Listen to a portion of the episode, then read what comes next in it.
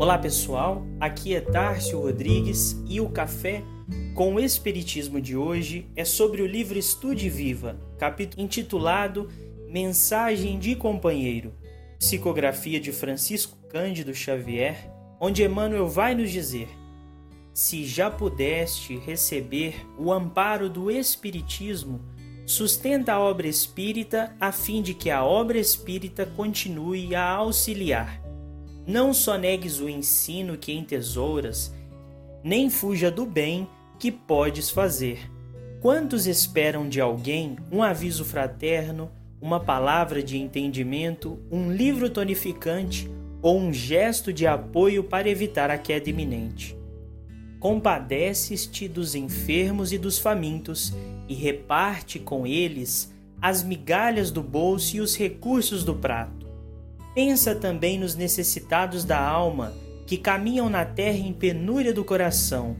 Reflete nas aflições que se escondem sob os rituais da etiqueta, nos calvários endieirados, nas obsessões ardilosamente embustidas na inteligência, no desânimo dos bons, nas dores bem trajadas, nos remorsos enquistados na consciência, nos males ocultos e no desespero dos que revolvem as cinzas procurando um sinal de sobrevivência dos entes amados que se despediram na morte.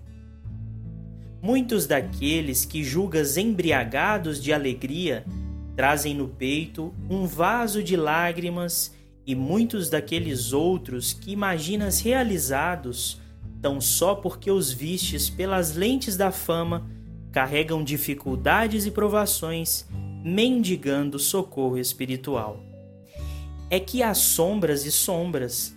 Para repelir as que assaltam os olhos, basta o conhecimento da luz, mas para dissipar as que envolvem a alma, será preciso a luz do conhecimento.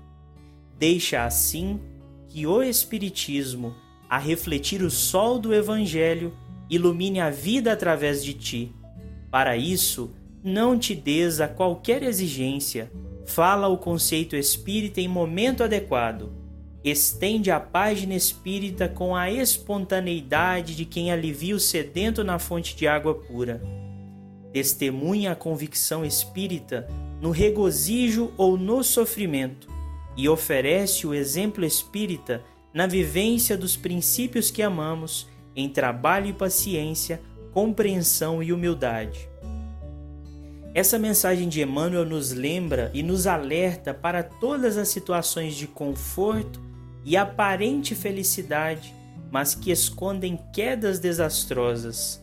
Quase sempre medimos as pessoas pelos aspectos externos, definimos o sucesso pela quantidade de bens materiais que a pessoa juntou, medimos a felicidade pelas viagens ou postagens que a pessoa faz nas redes sociais.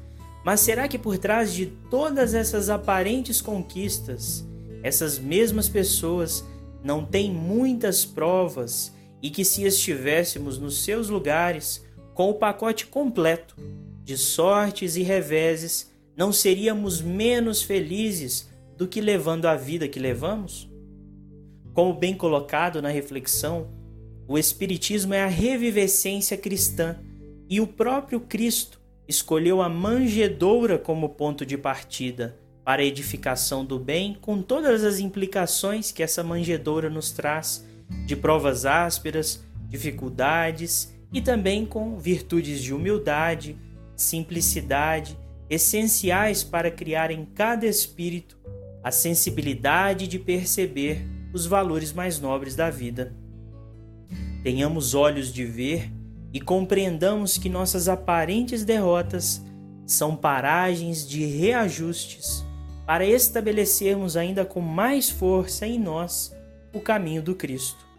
Como conclui Emmanuel, o apostolado de Allan Kardec é a restauração do cristianismo simples e claro, em que Jesus procura o povo e o povo encontra Jesus corações em prece e mãos em serviço.